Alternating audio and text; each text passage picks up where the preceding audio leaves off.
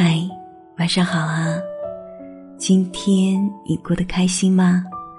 这里是芳儿晚安电台，用我的声音陪着你。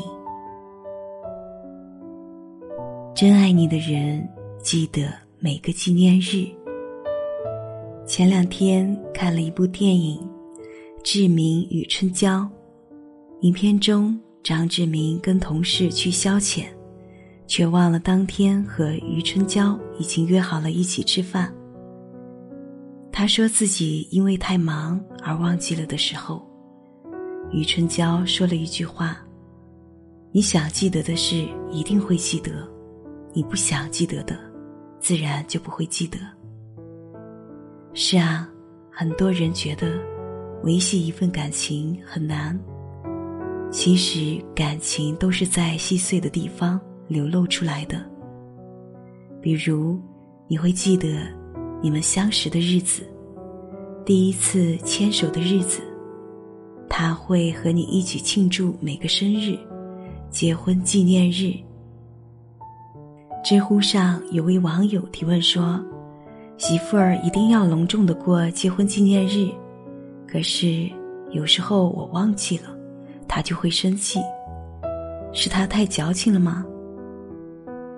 有位网友回复说：“前女友跟我分手的时候，说我不够爱她，因为我约会的时候总是迟到，忙起来会忘记我们的纪念日。那个时候我总觉得她矫情，因为觉得我迟到也不是故意的，忙起来会忘记也很正常。直到后来跟别人在一起后。”我才发现，他说的是真的。过去连纪念日、情人节这些节日都不会记得的我，现在却连另外一个人的生理期都记得清清楚楚。原来爱一个人，才愿意陪他度过那些值得纪念的日子，哪怕是记性再差的人，也会把所有。与他相关的细节都记得清清楚楚。